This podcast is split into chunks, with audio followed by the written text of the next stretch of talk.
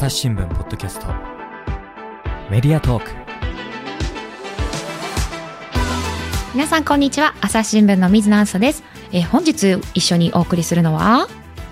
音声チームのナミエリコです。よろしくお願いします。お願いします。ナーミーとお送りするのは多分初めてだと思うんですけど、ね初めてですはい、ですよね、はい、はい今日はですね、ビズニュースの一押し企画を語ろうと月間でお届けしている一押しウニュです。で、今回はですね、あの、隣の外国人というのをテーマに記事を書き続けている松川のぞみさんをゲストにお招きしました。松川さんよろしくお願いします。よろしくお願いします。よろしくお願いします。松川さん、実はね、以前、えっ、と、1年ほど前にも、この隣の外国人という連載をテーマに、ポッドキャスト出てくれましたよね。はい、お久しぶりです。お久しぶりです。はい。それ以外にも、あの、気候変動の会とか、ポッドキャスト自体は出ていただいているんですけれども、あの、またぜひ、隣の外国人の記事が、あのね、別に溜まってきましたので、また出てほしいなということで今日来てもらいました。ありがとうございます。はい。あの、前回のですね、あの、1年前の、あの、やつは、えー、ポッドキャスト、朝日新聞ポッドキャストのホームページ調べていただいて、連載のところに一押しウニュというね、こう、タグみたいのがあるので、それを調べていただくと聞けますので、ぜひね、前回のも聞いていただいて、あの、はい感極まった回ですね。感極まった回です。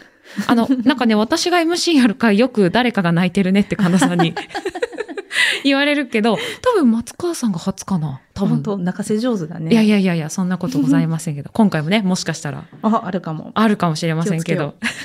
でもあの、この隣の外国人をね、知らない方もいると思うので、うんうんぜひ改めてこの連載、隣の外国人を紹介してもらっていいですか？そうですね。えっと、隣の外国人。隣はひらがなで書いていて、隣の外国人。で、えっと、思いとしては、街の中で今の外国の方に接する機会って、まあ、コンビニだったり、うんうんあの、職場だったり、まあ、学校だったりね、いろんなところであると思うんですけど、まあ、の、近くないとなかなかどうやってその人が日本に来て、な、どういう思いでいるのかなかなかわからない。本音がなかなか見えないというところから、その近くにいるのにわからない隣の人たちの思いを聞きたいというふうに思って始めた連載です。?3 年ぐらい前から、4年ぐらい前からかなやってるのかな、うんもっと前もうね、結構もう90本ぐらい出てるのかな。90本ぐらい、あ、そうなんですね。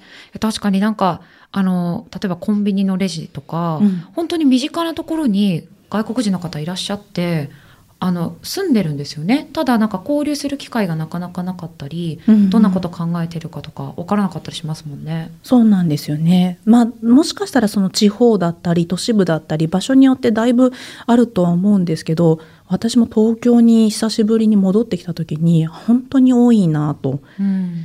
で、まあ、あの、それが当たり前になってくると思うんですね。今、あの、だいたい296万人外国の方がいて、あ中長期の、そうですね、うんうん3ヶ月以上日本に滞在している方々の総数って、もう大体まあ300万人ぐらいいるんですけど、うんで、多分コロナが落ち着いて、今またどんどん新しい方入ってきてくださってる。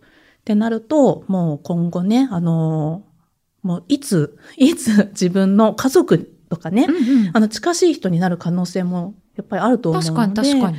うんうん、なんかそういう中で、外国人って未だに呼んで、このね、連載も外国人って言ってるんですけど、外国人じゃなくても隣の人ですよねっていんうんう思いですね。確かにあの前回のポッドキャストでは、まあ、いつかね、この、まあ、今はその、何、あの、あまりなかなか交わらない隣の外国人の思いとか経験とかをこう知ってもらいたいという連載ですけど、まあ、いつかこんな連載がね、なくなるといいな、みたいな話もしましたもんね。そうですね。まあ、そもそもあの外国人っていう言葉自体はね、うん。外国じゃなくても日本に住んでる方なので、うん。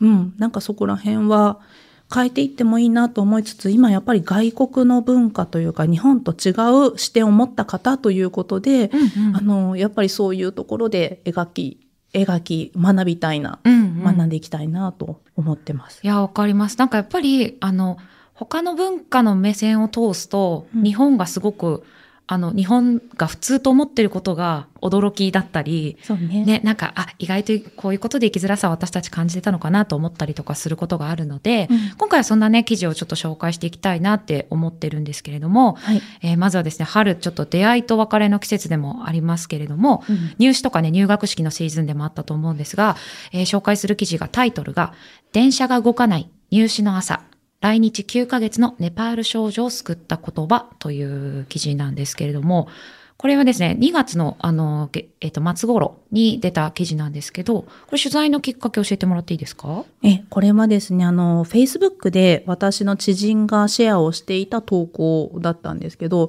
まあ、あの、そのシェアの時点で、えっと、やっぱりあの、外国人の支援団体の方々とか、支援者の方々がもうすごくこの、あの、エピソードはいいっていう形で、みんなこう泣けるって言ってたのに、まあ、あの、私も、と、共感してですかね、うんうんあの、これはいい話だなと。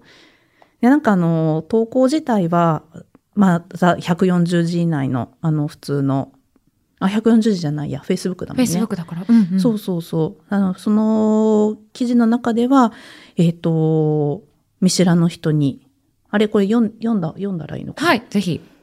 ちょっと待ってね。はい。これ10秒以上黙るとあれですか？放送事故になるんでした。大丈夫です、大丈夫です。この Facebook にその知人の方っていうのは、えっと、外国人の方を支援する団体の方が投稿してた投稿ということですか？そうなんです、そうなんです。うんうんあ、で、えっ、と、その方は、あの、東京の福生市っていうところにある、あの、YSC グローバルスクールうんうん。の方々なんですけど、うん。その方で直接その、まあ、この主人公であるパルちゃんというネパール人の女の子が、えっ、と、まあ、あの、電車で、えっ、と、来日9ヶ月で、えっ、と、高校入試に臨むと。日本の普通の公立高校に入るための入試に臨む彼女が、まあ、あの、えっ、と、電車の中で閉じ込められてしまって、電車のトラブルですね。うんで SNS ではこんな風に書いてたんですけど、見ず知らずの方がかけてくださった言葉が日本に来て9ヶ月で高校入試に臨む彼女の背中を押しました。あの日声をかけてくださった方々ありがとうございましたと。うんうんでまあ何があったかというとその、まあ、来日して9ヶ月で、えっと、都立高校を受ける、その日の朝にあの入念な勉強をして準備をして臨んでた彼女が、えっと電車のトラブルで中央線の中で閉じ込められてしまった。うんで、まあ、あの彼女にとっては今すぐあの受験会場に着かないと、うんうん受験資格すらなくなってしまう。このだから9多分その先生方とかからは遅刻しちゃダメだよと、そうそう。テストを受けるためには間に合わないといけないよって、うんうん言わ10分遅れたらら教室に入れないからね。散々やっぱり脅されて、彼女も1時間以上前に着くように、うんあの、余裕を持って家を出てるんですけど、うんもう電車が出発して、こう、あの、ちょっと動いたらもう止まってしまった。うんで、なんかほ放送、何が起こってるか彼女はわからない。え、ナミどう？これさ、あの、まあもちろん来日9ヶ月でもすごく緊張するけど、普通に私たちでも緊張しますよね。っていうか不安になって。そうですね。うんあの、はるか昔の自分が受験生だった時代を思い出しても、ま、頭真っ白になるんじゃないかなっていうのはうん。思いますね。その時に思いますよね。うんどうしたらいいって。そ自分だけがこうなってるんじゃないかとかうん、多分いろいろ思っちゃいますよね、当事者だと。うんそう。で、まあ、やっぱり彼女の中では、その遅刻は絶対ダメっていうところがあるので、もうどうしていいかわからない。で、電車の中で、これがどうなってるのって他の人に聞くことすらできない。もともと日本語がまだあの9ヶ月なんで、そこまで達者ではないし、うんで、そうすると、あの、隣の人にこれどうしたんですか？とかも聞けないし、車内放送の、あの、難しい日本語ももちろんわからないし、うんで、そうするともう、泣きながらその、えっと、支援者であるピッチフォードさんに、あの、ピッチフォードさんという方が、あの、今回の投稿者なんですけど、うんうんあの、連絡をするんですね。先生、電車が動かないです。でもその時の声がもうすごくいつも明るい性格の子なのにもう泣いて震えちゃってうん明らかに動揺している。うんうんであの電車の中だから日本は電車で電話しちゃいけないっていうルールも知ってるんですよ。うんうんうんパルちゃんはね。うんでパルちゃんはそれでもやっぱりもうどうしていいかわかんないからでもするしかないよね。電話をしたと。でまああのピッチフォードリエさんピッチフォードリエさんは、その受験の学校の前で待ってたんですね、うんうん。パルちゃんが到着するのを。でもそこで大丈夫だから。大丈夫だから。起遅れても受験できるから、そのままちゃんと電車で来なさいと。うん、励ましたわけで励ますすね。まあそこであの乗り換えて、うんあの、バスに乗ったらとか、そこからタクシーを探したらとか、まあそういうなんかいろんなルートを、もしかしたら日本に慣れてる人になら伝えたかもしれないけど、うんそれを伝えることでもうパルちゃんは多分パニックになっちゃうと。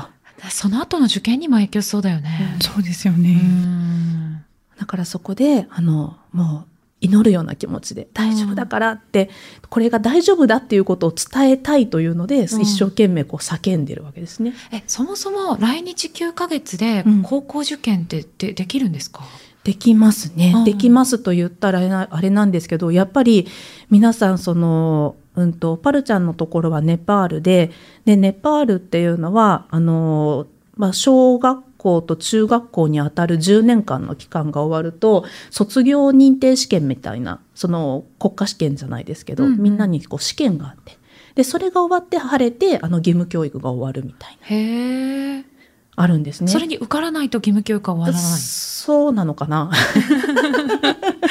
ごめん、ちょっとそこちょっと調べてないんですけど。うんで、まあ、スバルちゃんの場合はそれが終わった時点で、お父さんお母さんがすでに働いている日本に、うんまあ、あの呼び寄せっていう形で来たので、で、そこから、なんで、まあ、あの、4月、5月かな日本に来ているんですね。そこから日本語を勉強してるわけですよね。そう。で、まあ、あの、本当ゼロから、あ、始めま、あの、こんにちはとか、あいうえおから始めて、で、受験するっていう。ナーミ例えばさ、はい全然知らない言語ではい。9ヶ月間勉強してはい。高校生になれる、しかも現地の学校ってことですよね。うそ相当厳しいなって思いますね。はい。ねだから、私もなんかあの、日本にこう、家族のもとに呼び寄せられる子供ってどういうイメージです、なんか私はこう、あの、まあ言ってみたらネパールより先進国のイメージで、うんうんあの日本に来たら、まあ、あの仕事もあって華やかな未来があってってワクワクしてくるのかなってちょっとこれ偏見ですけど思ってたんですよね。うんうんパルちゃんは正直日本に来る時どうだったって聞いたらあんまり来たくなかった。でもそう、不安の方が 大きいよね。そう15歳までやっぱり自分がしかもあのパルちゃんはすごくあの明るい子で友達も多くて、そういう中でこうすくすく育ってきた子にとってはしかもあの日本からの仕送りがある子たちだから結構向こうではいい生活いい教育を受けてるうんうんうんらしいんですね。でそうなるともういきなり言葉が全く分かる文字すら分からない国に 急に来るっていうのはもう不安でしかないですよね。うんなんか日本語とかを学んでる方って例えば日本のアニメ見てたとか、はいあの母国で。で、それがすごく好きで、日本の文化に興味があったから日本語学び始めて、で留学とか来ましたっていう方とか多いじゃないですか。うんうんでもそんな風にこう、あの、保護者のね、お仕事の都合でうん来るってなったら、私だったらすごくネガティブに考えちゃうかも。だからね、本当にまあ、それがあの、きっとこう、やっぱり自らの意思で来たことを、うんその、なんだろう、あの、親の都合で来たこと、多分ちょっとスタートが違うんですけど、パルちゃんは、あの、高校を見に行ったんですよね、夏ぐらいに。うんうん。自分が受験したいというか、あの、まあ、言ってみたら外国人枠っていうのがあって、うん外国人の学生、外国籍、外国で育った子供たちが受けられる枠がある。その子が一般入試とは違う入試あを受ける。そうそうそう、一般入試とは別で、そういうこう、いろんな条件があるんですけど、来日何年とか、うんうん。あの、そういう子たちが受けられる枠があって、東京都内には8校しかないんですけど、その8校の中で、パルちゃんが見に行った学校が、すごく、パルちゃんにとってはキラキラしている。ああ、そうなんだ。先生が優しそうで、で、あの、外国の先輩もたくさんいたし、部活動もやってるしう、んうん。なんて素敵。あの、校舎も綺麗、制服も綺麗みたいな。うん。で、そこで前向きになって、もうよし、やるぞ。え、すごいね。ねあ、これからその記事の中にありますけど、えっと、都立高校では8校に在京外国人生徒対象入試という制度があって、で、応募資格を満たした来日3年以内の外国籍の生徒は作文と面接で受験できると。そう。うん。で、作文と受験、あの、作文と面接なんですけど、それを、えっと、日本語と英語でどっちでも受けていいんですよ。選べる。選べる。でも、パルちゃんは、まあ、ネパールって結構もう、ベースの教育が英語でやってるみたいなんですね。そうなんだ。だから、英語で受ければ、まあ、もうちょっと簡単なはずなのに、パルちゃんは日本語って選択していて、で、それは結局高校に入ったら、その先ずっと授業は、え、日本語だから。確かに。じゃあそのうん。外国人枠みたいな形で入学しても受ける授業は日本人と一緒あそうなんですね。そうなんです。ハードルが高い。高いんです。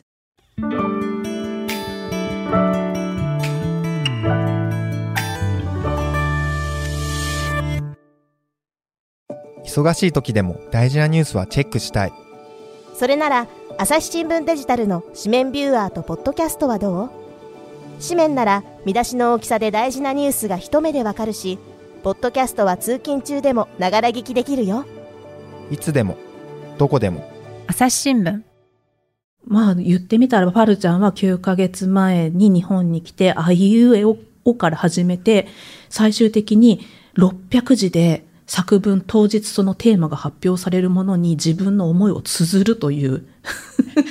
私ね、600字9ヶ月後英語でやれって言われてもちょっと無理かもしれない。いやー無理だようん。ね、ほら、ナミさ、ほら、あの、はい。お休み取ってあアメリカ行ってたじゃん。はい。あの時とかどうだった？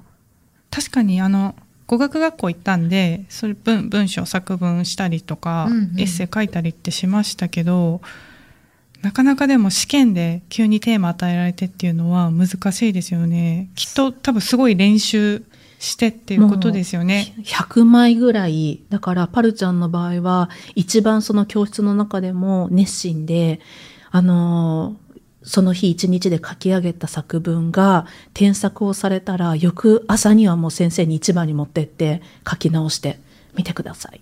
へでまあ言ってみたらあのただこの学校に関してはテーマとしては大体な過去のあの問題を見ると、うん。大体こういうテーマだろうなみたいな傾向はあったらしいので。なんか私たちの、あの、あれだね、就活の時とかと似てるね。入社試験入社試験にさ、なんか大体こういうテーマでそうだよね、みたいな。で、まあ、こういうふうに自分がやりたいことを伝えればっていう、まあ、ところもあるけど、600字の日本語を覚えて、書いて、漢字で書いて、そうだよね。漢字とさ、ひらがなとカタカナも覚えなきゃいけないじゃん。そうなんです。もう、これはね、だから、あの、記事の中で、あの、添削されて真っ赤になった作文っていうのを載っけてるんですけど、うんうんうん本当に最初は、あの、1文2文しか書けない部分から、どんどん600字の作文を書けるように、で、それをもう毎回言葉が間違えてないかをこう覚え直すという。すごいね。すごい。で、なんかこう、まだ、例えば、あの、あいうえを50文字ぐらい書けるかもとか、うんうんあとその、まあ、言ったってでも、言葉もまず違うし、あの、言葉の意味とかも覚えなきゃいけないじゃないですか。そう。それを書ける、聞く、読めるとか、全部やっていかなきゃいけないってこと。そうなんですすよ。で、面接もあるんですよ。面接も日本語で受けるんですけど、このあの、ピッチフォードさんのクラスでは、わざわざその先生、外国人に接することに慣れた先生ではなく、全く慣れていない、しかも、あの、ちょっと中年以上の男性あ、とかで圧のありそうな。ありそうな人をわざわざちょっと連れてきて、うんあの、全く知らない人連れてきて、あの、志望動機は何ですか？とかいう聞き方をもう覚えさせる。なんでこの学校に入りたいんですか？ではなく。そう。どうし、この学校に入って何をしたいですか？とか優しく聞いてくれないうん聞き方も全部練習して面接に臨むと。対策がすそうごいですねなんですよ。そっか、でもそうしないと受からないってところもあるわけだよね。やっぱりこれにかけていて、うんまあ、あの結局この一般外国人枠で受けて落ちてしまえばその後は一般入試の枠しか残っていないので、うん。一般入試の枠って言ったらもう言ってみたらあのね日本で教育を受け育ってきた人たちと戦わなきゃいけなくなる、うんうんうん。なかなか難しいっていうのでもうこの一本にかけてた。この日の、この一日だけにかけて、9ヶ月ずっと勉強してきた。え、そんな日に電車止まる？そうですよね。まあ、受験生だったらみんなね、この日っていう日はあると思うんですけど、ねそこにぶつかってしまったってえいう。パニクるわ。本当に、その孤独感っていうのはすごいですよね。うんしかも、まあ、満員まあまあ満員電車。確かに。うん。え、それで結局、その、まあタイトルからね、ちょっと、あの、類推もできる、あの、来日9ヶ月はネパール少女を救った言葉ということですけど、うん。このまあ電車が動かない中で、まあ電話ではね、コピッチフォードさんと連絡が取れて励まされはしましたけど、まあその後ずっと不安じゃないですか。うん。実際パルちゃんこの後電車でどんな経験をしたんですか？でパルちゃんはとにかく大丈夫と言われていて、まあ言ってみたら10分ぐらいの距離にあの40分ぐらいかけて到着するんですけど、うん。その寂なんです孤独感が募る40分間の車内の中で隣に立っていたおじさんまあ中年の男性、うんうん。で多分日本の方だと思うんですけどが急にパルちゃんに「今日はテストですか?」ってこ聞いてくれたんですね。はあ、今日はテストこれ全部パルちゃんから聞いたんです。パルちゃんがもう一言一句覚えてるんですよ。嬉しくて今日はテストですか？大丈夫ですよ。緊張しないでね。頑張ってくださいね。うわでパルちゃんはその言葉をかけてもらってー、うん。でもうこの時点でパルちゃんずっと泣いてるわけです電車の中で、怖くて、ねうん。でもそこで「大丈夫ですよ緊張しないでね頑張ってね」であの最後に「さよなら気をつけてね」って言ってもらってその言葉に背中を押されてそこからもう高校の坂道の上にある高校なんですけど、うんうん。ダッシュで走り続けるわけです。間に合わないかもしれないっていうこと心がずっとあった彼女を、うんうん。そういうふうに押してくれた人がいたっていう。私最初にこの記事読んだ時に、はい。まあ、こういう見知らぬ人になれるかなっていうかなりたいなと思うけど、はい。なんか自分自身も急いでたりしてもう電車遅れちゃったみたいなイライラ感とかもあるじゃないですか。特にそんなそうですよね。ね。朝の時間帯って殺伐として。してて、はい。周りもね混んでたりとかして、はい。もうとかって思ってる中で、はい。ああの子少し不安そうだなとか、うん。気づけるかなって思うと本当にこの男性素敵ですよね。ね、まあ言ってみたらこう知らない人に言葉をかけるハードルって日本の中でも上がってるじゃないですか。うん、たとえ日本人コロナ禍を経てね。そう。でやっぱりこうしかもあの女子高生ですかね見た目が、はい面接行くんであの、えっと、ダミーの制服着てるわけですよ。あの。学校から借りて。はいあ学校っていうのは教室ねグローバルスクールから借りて行ってるんですけど、まあ、見た目はこう外国の方がこう制服を着て泣いている。そこにこう声をかけるっていうハードルは多分中年の男性ってあると思うんですよね。確かに。うんうん。でもかけていて。でなんかまあ本当にその実はあの JR の方にあの後日取材をしたら、あの JR の中で、えっと東京都の教育委員会からあの連絡があって今回はちょっと受験生が多いと。今日はちょっと受験生が多いから受験生にはあの学校に遅れても電車の遅延で遅れても受験できますからあのどうかあの諦めないで来てくださいと放送があったんですちゃんとそういうアナウンスはしてたんだ、JR も。そう。ね、それはやっぱり教育委員会の方からも来ていて、うんそういうふうにこう、ふ不安になっている子供たちを助けようとしている放送はずっと流れていたけれども、それにもしかしたらおじさんは気づいたかもしれない。これは推測ですけどね。そうだね。確かにおじさんも、うんあ、そうか、もしかしたらじゃあ受験の子が乗ってるのかもと思って、で、パッと見たら、あと制服を着て泣いている子がいたと。うん。もしかしたらそれもあったのかもしれないけど、うんただ大丈夫ですよって声をかけてあげる。これはあのハードルはあろうが、言ってみたらちょっとしたことですよね。うんあの、ちょっとしたこと。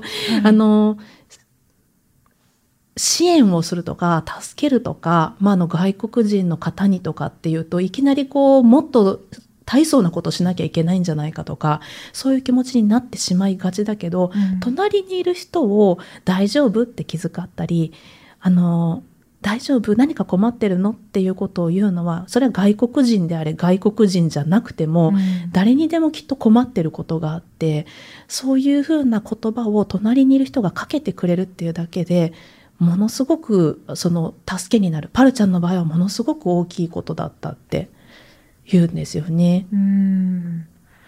そうだよね。いや本当にこういうなんかちょっとした助けにね、こう救われる気持ちになるって出来事ありますよね。なんか私も骨折してた時に、あのなんかすごいエレベーターまで行くとめちゃめちゃ逆に遠くなるからあの階段を登ってたことがあるんですよ必死で。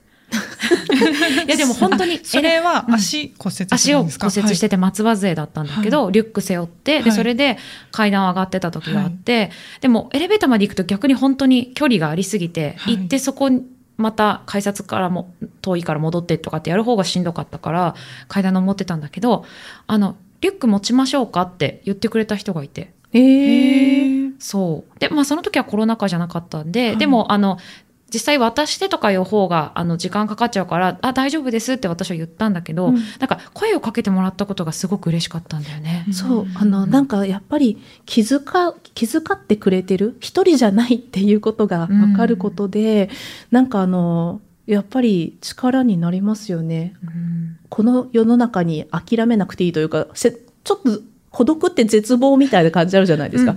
ああ、一人なんだって。うんうんあそういうところで、本当これパルちゃんだったから、こういうふうに今の反響があったけど、それってあの別に普通のに、まあ、日本育ち、日本生まれのその日本語がわかる普通の高校生だって困って泣いてることってあると思うんですよね。そうだよね。うんうんなんかちょっとそういう優しさが増えてで、まあ、今回の場合はパルちゃんが多分ほぼ初めて見知らぬ日本人に話しかけられた経験なんですよ。そっか、そうだよね。ね9ヶ月ね。9ヶ月、うんもう家と塾の往復で毎日毎日勉強していた子にとっては日本の見知らぬ人がどういう人かわからない中で受けた優しさにものすごく、まあ、彼女は多分ピッチフォードさんも振り返ってましたけどこれからの人生にとても大きなものだった。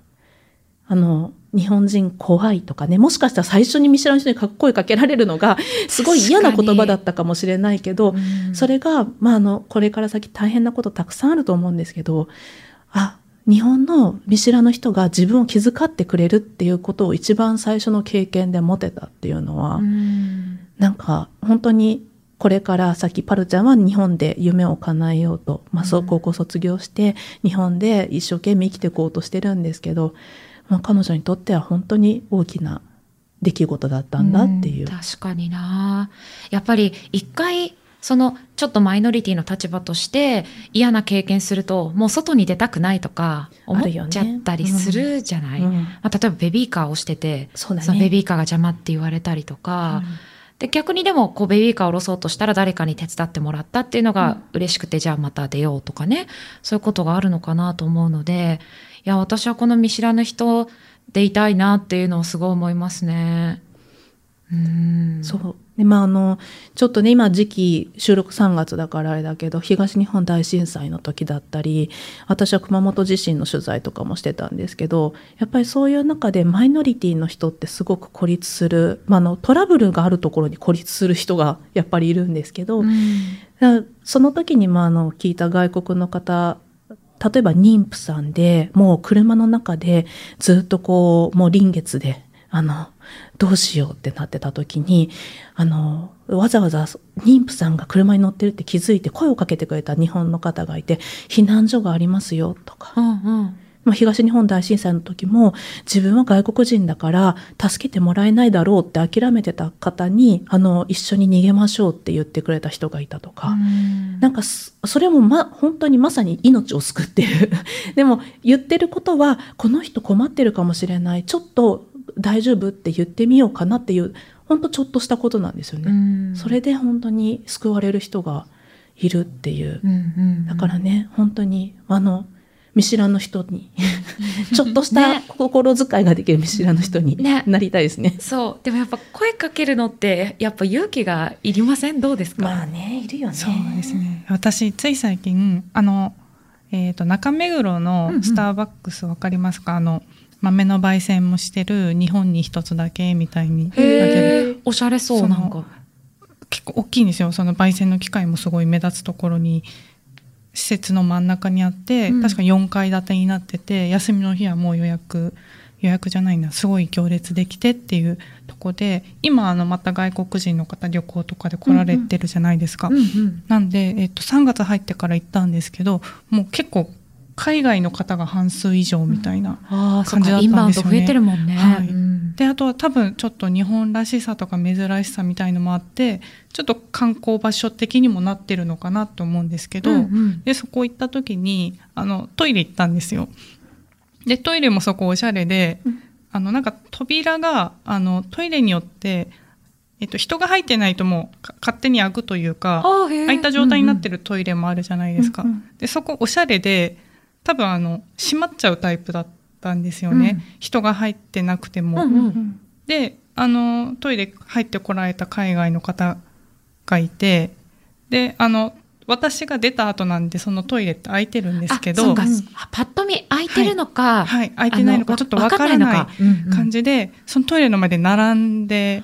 あ、並んでたんだ。そうなんですよ、うんでも私は知ってるんですよね。手洗いながら、あ空いてるよ空いみたいな。てるよって思って、あどうしようって。でも私言わないと、うん。この人ずっとこうしばらくうんうん。待っちゃうんじゃないかなと思って、でも英語ももう しばらく話してないしあとか空いてるってあのからからですっていうのを、うん。単語を思い出せなくって、うんうん。あでもなんか言わなきゃっていうので「You can use it」みたいな、うんうん。言ったら、まあ、あのすごい笑顔になってくれたんですけど、うん。あの流暢な日本語で「ありがとうございます」って言われて 多分その長く住まれてる方だったんですよね、その人。あそうだったんだ。そうなんですよ。うん。まあ、な多分日本人でも海外の方でもそのトイレもしかして閉まってるようにうんうん全然見えちゃう感じだったと思うんですけど、あちょっとそれデザインの敗北な感じもあるけどね。あそうですよね。なんかね。それは、それはさておき。そうなんですよ、まあ、なんでうん。声はかけようと思ってかけたにはかけたっていうエピソードです。でもその、はい実は私、優しい日本語っていうのをやってて。そうそう。はい本当はね、その声をかけるときにそう、私たち英語でかけがちだけどってはい。外国人を見たら、はい英語でかけがちなんですけど、実は日本で取ったアンケートで、はいあの、一番わかる言語に日本語とか答えてる方が一番多い。はいなので、あの、まあ、英語圏じゃない外国の方もいるので、もし困ってる人がいたその場合は多分、空いてますよとか、はい。入れますよ、使えますよ、みたいに言って、はい。ドアを手で押して開けてあげる。あああ、なるほどね。もう多分絶対通じるみたいな。私も多分ね、指さして OK しか言わないと思う。あ、それでもいいと思う。いいですよねなんか指さして。ジェスチャー的にね。OK そう、もう全然英語が思い出せないから。そう。もう日本語でいいんだよね。多分そうそうそう、日本語で。使える使えるみたいな使える使えるで。感じで。うん。いいとはだからなんか多分はい。人に声をかけづらい人を手助けするのにちょっと戸惑ってしまうところが相手が外国の方だと外国ルーツのように見える方だと、はより一層ちょっとハードルが上がっちゃうのかなって想像するんですよねそうですきっと。ねそうだけど本当は優しい日本語で分かりやすい日本語で気軽に手助けしていいってことなんですよね。きっとねですです。うんうんそう思う私も手助けされたら嬉しいですしね。本当になんかあの、私ディズニーランドで働いてたじゃないですか。で、働いたの？働いてたんです。はい私ディズニーランドのキャストやってたんですけど。何でそう働いたんですか？そうなんですよ。へへ。でね、ディズニーランドのキャストってホスピタリティがとかってうんうん結構ね、あの、おもてなしがすごいって言うじゃないですか。あれあの、結構あの、訓練を、教育を受けるんですけど、最初にこう、学校みたいな授業があって、うんうんそこであの、こう、徹底的に教え込まれるんですけど、最初にやったその練習が知らない人に大丈夫ですかとか、こんにちはって声をかける練習なんですよね。えー、それも練習するんだ。はい。で、もう、あの、どんなに急いでいても、あの、やっぱりおもてなし、一番はあの安全性なんですけど、うんおもてなしは大事にしろって言われていて、あの、例えば、自分が休憩時間で、はーって急いで、あの、バックヤードに戻ろうとしてる時に、マップを開いて、ちょっとうろうろしてる人がいたら、絶対に声をかけろって言われるんですね。ね、こんにちは。こんにちは。どこかお探しですか？って声をかける練習をすごくたくさんするんですよ。あと、お手洗いはあちらですとかっていうのもそうですけど、あとは、こうカメラをこう持ってる人がいたら、うんこんにちは。お撮りしましょうか？私実はそれ言っちゃうんですよ。あ、でも私もだから 未だに言います。あ、やっぱり？築地であの結構外国の方とか、はいあの結構いらっしゃるんで、はい基本的に困ってる人ばっかりいるじゃないですか、い街中。るいる。うん気づいたら声かけてますね。私もこの間飲み会帰りに、すごい、5、6人で自撮りしようとしてた。あの、絶対5人入んないだろうな、みたいな感じで頑張ってすごい腕伸ばしてたから、そなんかこう素通りできなくて、よかったら撮りましょうかって言って、なんかこう記者魂でさ、こう画角とかすごく頑張っちゃって、ひざまずいて撮ったりそうそうそう、下からちょっと煽って撮ってみたりとか、確認とか何回もしてもらって。でも結局それも多分写真で誰かを撮る、知らない人を撮るのに訓練を受けてるからだと思うんだよ。記者として。うんうん。いやだからそうあの結構日本の人はあのもうちょっとこうなんだろう知らない人にためらいなく声をかける練習をどっかでしてもいいと思うんですよね。私も記者じゃなかったら 声かけてなかったかもしれないなって思う。うん。いや困ってる人に声をかけ大丈夫ですかと声をかけるポスターとかあるじゃないですか駅,、うんうん駅に大丈夫あなたの大丈夫が人を救いますみたいな。うん。そんなのあった？あるの、あるの、あるの。うんうんうんなんかそれって本当に訓練とか、あの、知らない人が困ってたら声をかけようっていうことを空気のようにできるようになってるかみたいな、うんなんかあると思うんだよね。ね別に訓練じゃなくてもいいと思うんだけど。なんか日本の文化がどちらかというと人に迷惑をかけるなみたいな。とかね、はいあと知らない、今最近は。朝日新聞ポッドキャスト話はまだ続きますがこの続きは次回お送りいたします。はい、ということで、一押しウニュ、隣の外国人を筆者の松川さんとともにお届けしてきました。松川さん、記事はどこで読めるでしょうか？えっとですね、ウィズニュースの連載の中に、隣の外国人というあの連載ありますので、ぜひそこから、はい過去文見ていただければと思います。はい、すごい他にも面白い記事ありますので、隣の外国人、隣はひらがなになりますので、ぜひそちらでチェックしていただければと思います。で、実は1年前にもこの隣の外国人とか、あと優しい日本語とかね、その時は話したと思うんですけど、前回のポッドキャストも朝日新聞ポッドキャストのサイトで、連載から一押しウニュを選んでいただくと過去の回が聞けますので、そちらもぜひ合わせてお聞きください。松川さんありがとうございました。ありがとうございました。リスナーの皆様、最後まで聞いてくださってありがとうございました。え番組の内容が書いてあるところの概要欄にお便りを送れるフォームの URL がございます。ぜひそちらからご意見ご感想をお寄せいただければ嬉しいです。この記事を紹介してほしいといったリクエストなどもお待ちしております。朝日新聞ポッドキャスト、朝日新聞の水野朝がお届けしました。それではまたお会いしましょう。